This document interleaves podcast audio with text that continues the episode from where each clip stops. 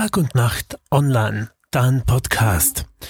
Kärnten will seine Impfangebote noch niederschwelliger gestalten und zudem den Dezember zum Kärntner Monat des Impfens ausrufen. Die Impfplattform des Landes wird kommenden Montag für einige Stunden nicht aufrufbar sein.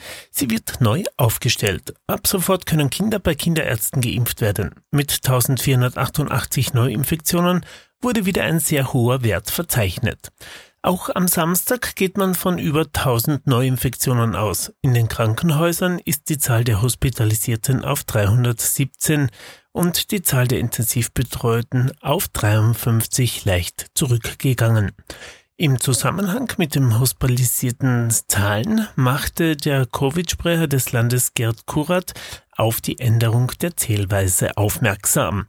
So sind beim letztjährigen Höchststand auf den Intensivstationen, das waren 40 Personen, nur die Infektiösen gezählt worden. Unter den 60 Intensivbetreuten von Donnerstag waren auch rund 40 Infektiöse, die anderen waren nicht mehr infektiös.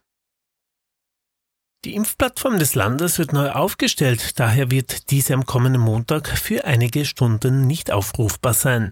Danach wird man sich nicht mehr vormerken müssen, sondern gleich direkt einen Impftermin buchen können.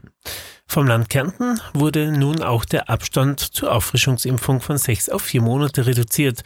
Neu ist auch der Ablauf in den Impfzentren des Landes in Klagenfurt, Villach, Wolfsberg und Spital. Dort ist ja, wie bereits bekannt gegeben, ein Impfen nur noch mit Termin möglich. Solange Wartezeiten sollen verhindert werden. Diese Woche geht auch wieder das Impfzentrum in der Blumenhalle in St. Veit in Betrieb. Dort wird an diesem Samstag und Sonntag jeweils von 8 bis 18 Uhr wegen der Kurzfristigkeit jedoch noch ohne Termin geimpft. Die Impfstelle in der ehemaligen Hartlauer Filiale in St. Veit ist nicht mehr in Betrieb.